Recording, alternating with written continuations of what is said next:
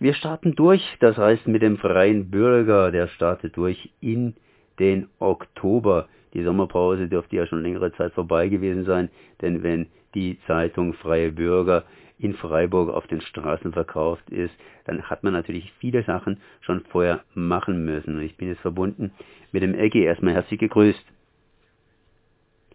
Ja, ihr habt sicherlich viel zu tun gehabt, um die Zeitung rauszubringen. Sprich, zwei Monate Urlaub gab's nicht oder Ferien oder ja rum, rumhängen, sondern ihr habt da sicherlich einiges erledigt und seid natürlich jetzt gespannt darauf, äh, unsere Zuhörer sind mindestens gespannt darauf, was denn in dieser Zeitung so in etwa stehen dürfte.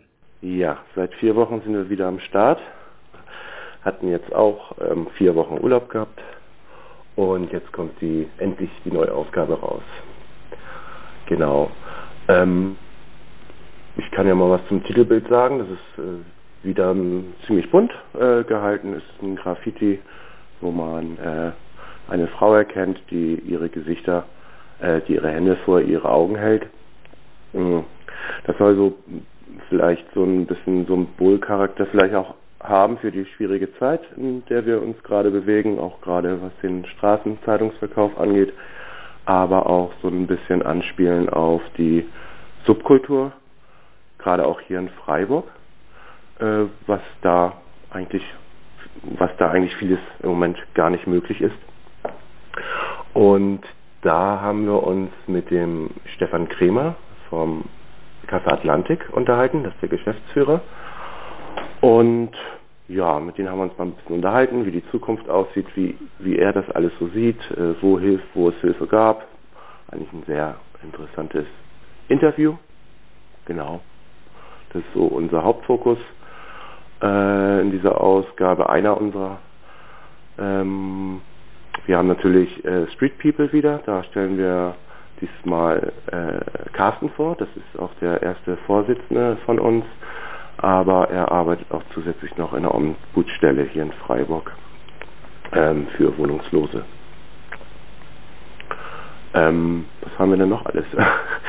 wir äh, stellen die Diakonische Initiative vor. In Hügelheim, da waren wir zu Besuch. Ähm, auch sehr interessant, was die so alles auf die Beine stellen. Ja, mit Pressefreiheit beschäftigen wir uns auch diesmal.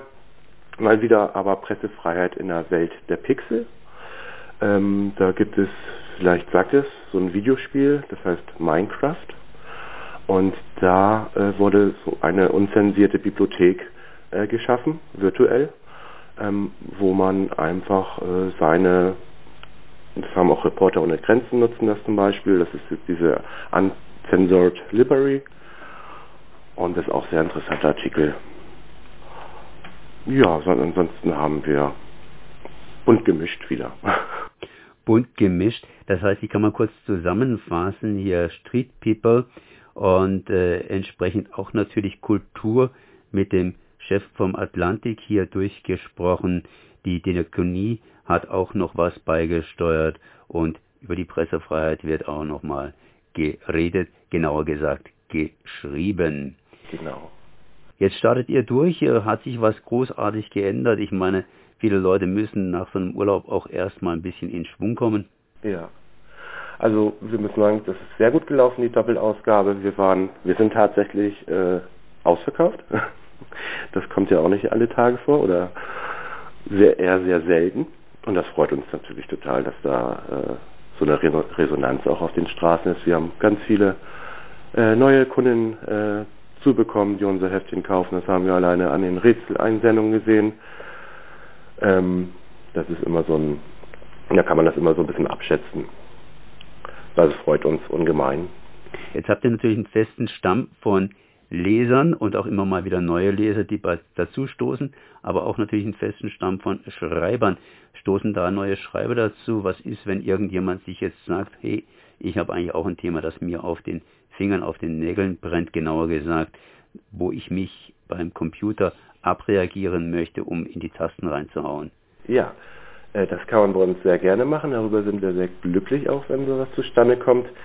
Wir haben mm, den ersten und zweiten Mittwoch äh, jeweils immer im Monat eine öffentliche Redaktionssitzung. Da kann man bei uns vorbeikommen.